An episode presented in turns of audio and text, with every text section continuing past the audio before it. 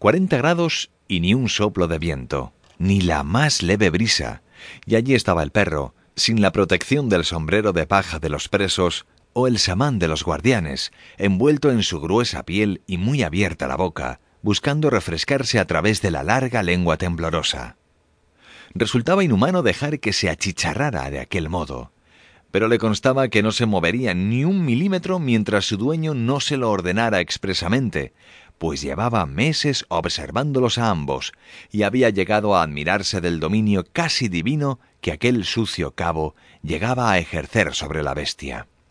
Saltar, correr, rastrear, ocultarse, atacar, retroceder, amenazar, matar.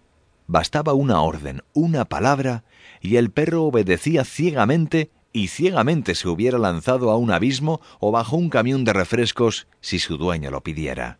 Y como ovejas espantadas, manejaba la bestia a los forzados, pues le bastaba un gruñido, un enseñar los dientes para que el más rebelde se acallase, y nadie se permitía con él las bromas y libertades que a veces soportaban los otros a cambio de un buen hueso.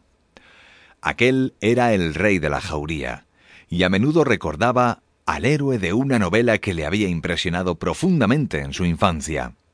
Hablaba de un gran perro condenado para siempre a tirar de un trineo en permanente lucha con los lobos y con sus compañeros, de los que llegaba al fin a convertirse en caudillo, gracias a su fuerza, su nobleza y su ferocidad.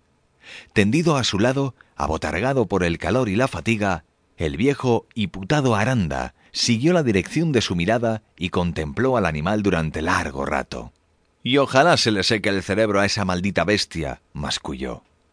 No respondió. El viejo Aranda guardaba en la pantorrilla el recuerdo de los colmillos del animal, y había jurado vengarse. Un par de veces le puso al alcance trozos de carne entremezclados con vidrio molido, pero el perro se limitó a olisquearlos pues no aceptaba comida que no viniera de su amo, por mucha que fuera su hambre. Se alegró de que la trampa no hubiera resultado. Aquel bicho era demasiado noble para morir con el estómago perforado, y le constaba que si alguna vez mordió a Aranda, probablemente éste se lo habría merecido. Vio cómo el dueño del animal se apartaba del grupo de guardianes, orinaba al borde de la pista y al regresar reparaba en el perro inmóvil. Está bien, le oyó conceder. Échate allí. Luego se volvió hacia ellos. Ustedes, basta de vagancia. Agarren las herramientas y a trabajar.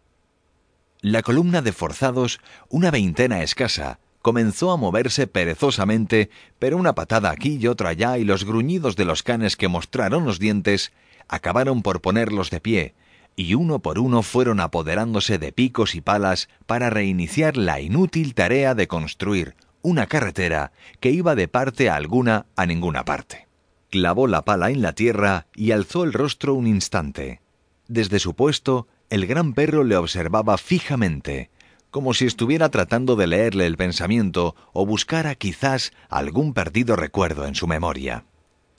A la caída de la tarde llegó el camión y en él se apretujaron formados perros y guardianes, y durante la larga hora de trayecto estuvo observando al altivo animal que a diferencia de sus compañeros no buscó echarse y soportar así los baches y bamboleos, sino que permaneció muy firme sobre sus patas, con la cabeza alzada, recibiendo en el morro el viento, con los oscuros e inteligentes ojos clavados en la distancia, allá adelante. ¿Cómo se llama? El guardián le contempló, desconcertado, y siguió la dirección de su mirada. Se encogió de hombros perro. Luego desvió la vista, como si le interesara el polvo del camino, rompiendo toda posibilidad de continuar el diálogo, y comprendió, por el tono de su voz y su expresión, que, pese a que lo hubiera educado y criado, aunque pasase junto a él la mitad de su vida, no le tenía afecto. No era su amigo. No significaba para él mucho más que el arma que colgaba de su hombro o su gorra de plato. La bestia, sin embargo, parecía responder a esa indiferencia con un amor y una sumisión sin límites, y a cada instante desviaba ligeramente la cabeza, como para cerciorarse de la proximidad reconfortante de su amo. Constituían una extraña pareja. El animal hermoso, elegante, noble e inteligente, y su dueño mal encarado,